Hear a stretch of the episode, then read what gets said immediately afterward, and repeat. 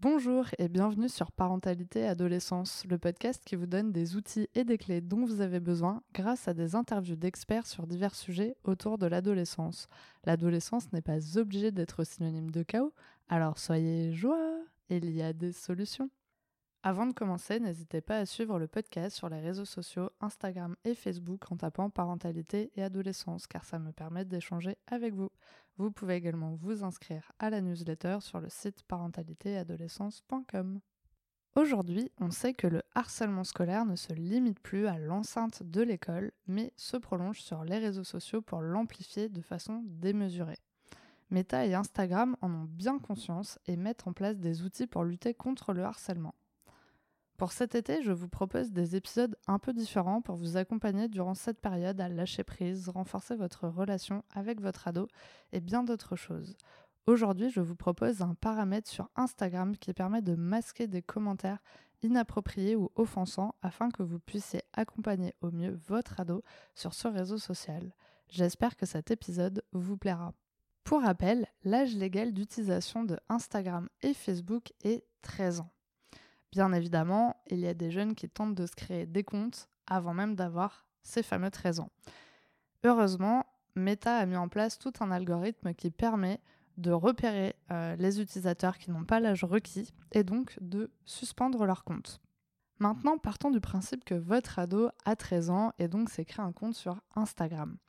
Tout d'abord, le plus important, ça va être d'avoir une conversation avec, avec lui pour lui expliquer ben, les risques de l'exposition sur les réseaux, surtout les bonnes pratiques, les mauvaises pratiques, tout ce qui va être euh, justement sa vie numérique pour lui permettre d'avoir l'expérience la plus positive possible. Ce qui est intéressant, c'est aussi de se dire que si vous avez cette conversation avec votre ado, eh bien ça va pouvoir aussi peut-être lui permettre de venir vous parler en cas de problème. Quand on poste sur les réseaux, donc on reçoit des likes, donc des j'aime sur chaque photo, mais également des commentaires. Donc c'est ces fameux commentaires qui peuvent être très gentils ou bien totalement inappropriés. Et donc grâce aux paramètres mots cachés, on va pouvoir masquer certains commentaires. Il est possible également de créer une liste personnalisée de mots, d'expressions, d'émojis que l'on va pouvoir masquer. Alors maintenant, comment on fait pour masquer tous ces commentaires? Alors il y a trois paramètres que vous pouvez mettre en place. Il y a masquer les commentaires, filtrage avancé des commentaires ou masquer les invitations des messages. On va commencer par masquer des commentaires. Donc, les commentaires qui comprennent des mots, des expressions ou des, emojis offensants, couramment utilisés, sont filtrés automatiquement par Meta, soit par Instagram. Ce paramètre est activé par défaut, mais vous pouvez le modifier à tout moment. Donc ensuite, il y a le filtrage avancé des commentaires. Donc là, vous pouvez filtrer encore plus de mots et d'expressions offensants. Et donc, c'est un paramètre qui est désactivé par défaut, mais que vous pouvez modifier à tout moment. Ensuite, il y a masquer les invitations par message. Donc, c'est-à-dire que, par exemple, soit vous suivez quelqu'un, il vous écrit en message privé, donc vous le recevez dans euh, la réception des messages, ou bien c'est quelqu'un que vous ne suivez pas, et surtout qui ne vous suit pas, et donc, du coup, le message apparaît dans une autre catégorie. Donc, vous pouvez masquer les invitations par message. Donc, les invitations par message pouvant contenir, donc pareil, des arnaques, des expressions, euh, des mots-clés, des émojis offensants, s'afficheront dans un dossier de demande masqué. Donc, ce paramètre est désactivé par défaut, mais vous pouvez le modifier à tout moment. Maintenant, concrètement, où on retrouve ces paramètres? Eh bien, pour le faire avec vous, je vais tout simplement prendre mon téléphone hop, allez sur Instagram et comme ça, on va faire le chemin ensemble. J'ouvre le compte, vous cliquez du coup sur votre euh, photo de compte et vous cliquez en haut à droite sur les trois petites barres. Une fois que vous êtes arrivé ici, vous cliquez sur paramètres et confidentialité, vous descendez un petit peu et dans la catégorie moyen d'interagir avec vous, il y a les mots masqués.